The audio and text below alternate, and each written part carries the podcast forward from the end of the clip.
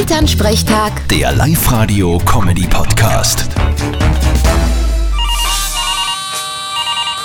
Hallo Mama. Grüß dich, Martin. Du, ich brauche deine ehrliche Meinung. Ich hab mir überlegt, ob ich nicht den Jagdschein machen soll. Was hältst denn du davon? Ja, wieso nicht? Wenn's dir taugt, machst du ihm halt. Siehst, das nehme ich eine vernünftige Antwort. Der Papa will nämlich nicht, dass ich mache. Wieso denn das? Das geht einem eh nix an. Ja, sag ich auch. Ich glaube, er hat einfach Angst vor Emanzipation. Nein, vor dem habe ich keine Angst.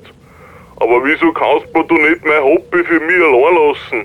Ich gehe ja auch nicht zu den Goldhaben. Da kannst du eh gern. Heutzutage ist das gar kein Problem. Genau, Papa. Sei ein bisschen offen. Ah, was kommt als nächstes? Gehst zur Musi und zur Feibe auch noch, oder was? Wieso nicht?